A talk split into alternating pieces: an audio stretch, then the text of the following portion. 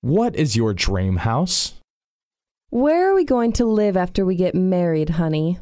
We'll buy a house, of course. What kind of house would you like to have, darling?